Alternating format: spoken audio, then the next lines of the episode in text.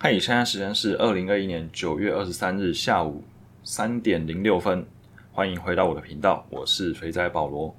距离上一集已经将近二十天左右，那这之间我其实也有想过一些其他的主题啊，只是最后我都没有时间把它整理起来。那昨天刚好灵光一闪，想到 AI、机器学习还有演算法这件事情，而且刚好很多灵感涌出，那我就。把它打下来，于是呢就变成今天的内容。不然的话，其实本来是想要聊别的东西。其实每隔一阵子啊，就会出现这种很夯的关键字，像是多年以前的奈米，还有生物科技，他们都是当时一段时间热门的字，而且甚至就经常被拿来乱用一通，或是被拿来当做是诈骗。比如说什么奈米鸡排，因为奈米就是一个很小的单位，那一块奈米鸡排是小到。吃不到的鸡排还是怎样，就很莫名其妙这样。现在时下最夯的关键字，除了区块链以外，应该就是 AI、Machine Learning、机器学习，还有演算法。这些关键字呢，听起来非常 fancy，仿佛所有的问题都可以迎刃而解。之前有篇杂志的文章就写，Netflix 透过演算法或是机器学习啊，然后来整理出 user 喜欢的元素，然后拍出卖座的影片。真的有这么神吗？我认为只不过是美化的说辞。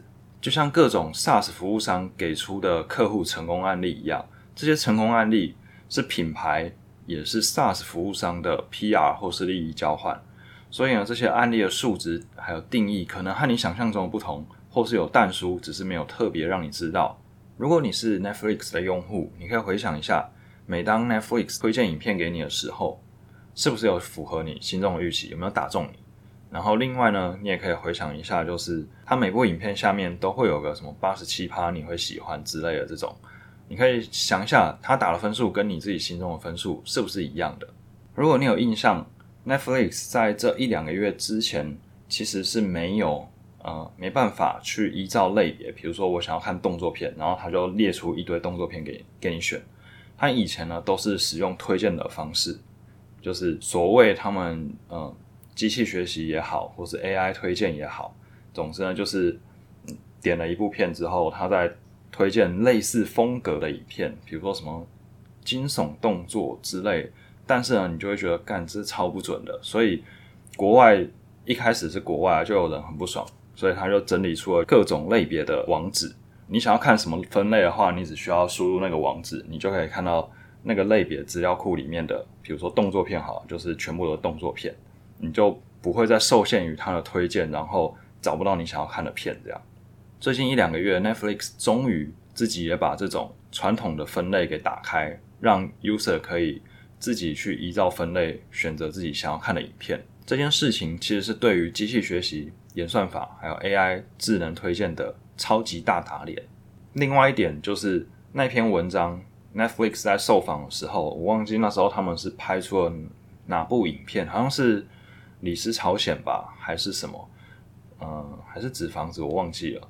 总之呢，就是有一部很红的时候，所以他们就趁势的去接受访问，然后发了那篇杂志的文章。那我必须说，如果这是一个科学可行的方式，那应该是有办法复制的。可是呢，其实我觉得近期 Netflix 拍出来的影片都蛮鸟的，像是 SAS 黑天鹅崛起，还有绝命凯特。至于刚才讲的这种文章啊，或是成功案例，我觉得看看就好，但是不要太过度的相信。很多的文章都是为了营造品牌或是企业形象，或是为了往后的募资铺路，所以当然会写的很 fancy，让投资人买单。我们简单的来想一下，这些文章产生的背景会是什么样子？客户成功案例，那一定就是有客户使用了这个 SaaS 服务商的软体服务，并且达到了某些成效。合作有可能是一般的客户关系，也有可能是用专案的方式来进行。Anyway，在 SaaS 服务商这边，一定会有一个专案的负责人，无论是 PM 也好，或是客户成功经理也好。那你要想，每个人都是想要加薪的，或是想要在履历上面留下一些漂亮的数字，所以他们会有很强烈的动机，想要去证明说这个专案是成功的，哪些数字是改善的。如果最一般的定义没办法看出改善，那就针对分子或是分母去做一些特殊的定义，让这个数字看起来啊是有改善。举一个简单的例子，比如说我要来定义聊天机器人的成效好了，那可能会讲说，哦，它是用来取代客服的，所以我们给它定了一个问题解决率。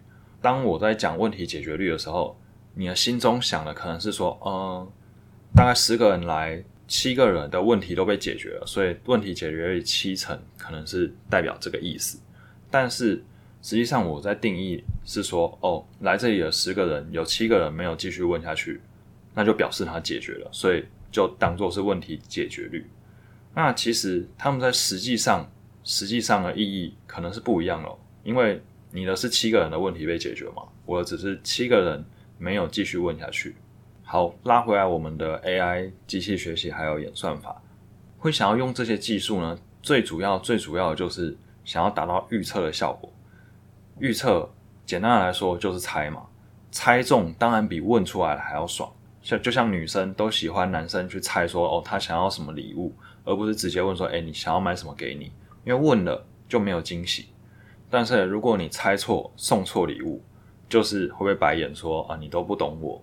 但是在跟消费者的互动中，你觉得哪个重要呢？是猜中吗？你觉得最懂消费者会让他多买几单吗？那如果猜错的话，你有想过会有什么下场吗？user 看你推荐一些垃圾给他，他都不喜欢，于是他就走了。那转换率降低也是刚好而已。如果今天你是去问出消费者想要买什么东西，你再推荐他呢，下场是不是就不一样了？我觉得对于单纯的电商来说，用演算法去算客人喜欢什么这件事情，我是蛮存疑的。然后透过用户购买的商品给机器学习之后，描绘出用户的轮廓这件事情，我也是打一个非常大的问号。我自己觉得最适合描绘用户轮廓的不是电商，而是内容网站。为什么呢？因为五花八门的内容可以不断的做确认。当有一个人他看一篇育婴文章，他不一定是父母，但是如果这个人他看了很多篇，如果又看了一些什么婴儿食物的文章，或是学步机的文章等等的，那就可以更加确认说，这这些人他可能就是刚生小孩，或是即将要生小孩的父母。然后再看这个用户的浏览历程，他比较多看的是女性向的文章，或是男性向的文章，来判断说他到底是爸爸还是妈妈。经过这样非常频繁的交叠确认，才有办法去描绘出一个比较精准的用户轮廓。你说买商品也可以判断，问题是这个频率是如何呢？因为购买的频率和阅读的频率实在是相差太多了。客人是很难天天在电商买东西，却可能他天天都在看五四三的文章，玩各种的心理测验。所以谁可以收到更多的资料，谁的资料越多，谁的资料就会越准。就算电商网站把浏览商品也算进去好了，而 user 花在浏览商品的时间会多于看各种文章的时间吗？那么电商如果要了解用户的话，可以怎么做呢？第一个就是当用户第一次使用 app 或是网站的时候，就发一些问题给他，或是让他填写一些基本的背景，来了解这个用户的喜好，像是 Twitter 或是 Pinterest，我记得也有吧。我记得 Twitter 就是问说你对哪些议题比较有兴趣，或是你喜欢哪些人物等等的。另一个就是现在很多 App 或是网站，他们都会设计每天签到就可以领一些奖励这种制度。那这个制度其实稍微改一下，把它改成每天回答问题就可以领到奖励。这个改动对于每天本来就有签到习惯的用户来说，呃，它的影响不会很大，它所费的力也不会很多。与其让用户每天签到只是为了让你的 DAU 好看，不如每天签到的时候让他回答问题，帮助你的机器学习。哦，对，DAU 的意思就是 Daily Active User，每天活跃的使用者。很多的网站或是 App 很重视 DAU 这个数值，因为这个数值跟他们的估值息息相关。回到问用户问题这件事情上面，有些人可能就会担心说啊，那如果用户乱回答怎么办？我相信大部分是不会的。如果你会担心用户乱回答问题，你怎么不会担心说他在网站上面乱点，也也会影响到你的算法，对吧？当然，我也是有想到一些机制来防堵这个乱回答问题，比如说可以隔段时间问重复同样的问题，如果他两次回答不同的话，就把这个回答视为无效的回答，这样就 OK 了。这些方式或许不如机器学习 AI 演算法听起来厉害。但是我觉得是他们很重要的一个前置，如果资料量不足、范围太局限的话，你到底是要算什么鬼？我并不是看衰 AI 的未来，而是我觉得在短期之内啊，台湾应该是没有任何公司有办法靠 AI 来翻身的。短期之内，我觉得你要去猜用户，不如你直接问用户，他才有办法及时的提供价值、创造收益。科技只是工具，我们应该用工具来帮忙，而不是被工具限制。尤其是在资源不足的状况下。你想要扭转局势，绝对不可能把资源一股脑全部投到 AI 去。OK，很久没有讲关于电商，然后又是比较严肃的话题，希望大家会喜欢这一次分享的内容。如果喜欢今天的分享，觉得对你有帮助的话，欢迎五星评论、订阅，还有分享给需要的朋友。那有任何问题也都欢迎和我讨论分享，在 IG 或是 Facebook 搜寻“肥仔保罗”就可以找到我。我是保罗，我们下次见，拜拜。